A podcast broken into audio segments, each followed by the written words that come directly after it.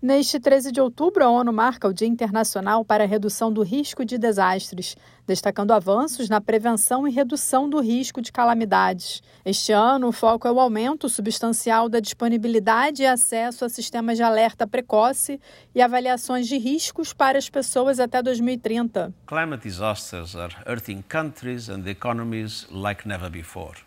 Em mensagem de vídeo, o secretário-geral da ONU afirma que as catástrofes climáticas estão afetando os países e as economias como nunca, com as crescentes emissões de gases de efeito estufa que contribuem para os eventos climáticos extremos em todo o planeta. Antônio Guterres citou a devastação causada pelas cheias no Paquistão, ressaltando a perda de vidas e os prejuízos financeiros.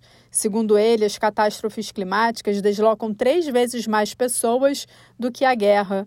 O chefe da ONU afirma que metade da humanidade já se encontra na zona de perigo e acredita que o mundo esteja falhando no investimento de proteção de vidas e dos meios de subsistência daqueles que estão na linha de frente.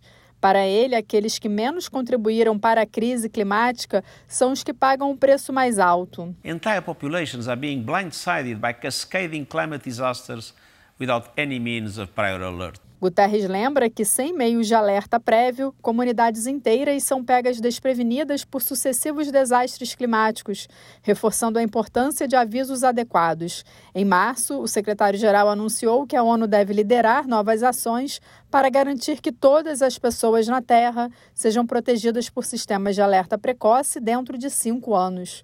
Da ONU News em Nova York, Ana Paula Loureiro.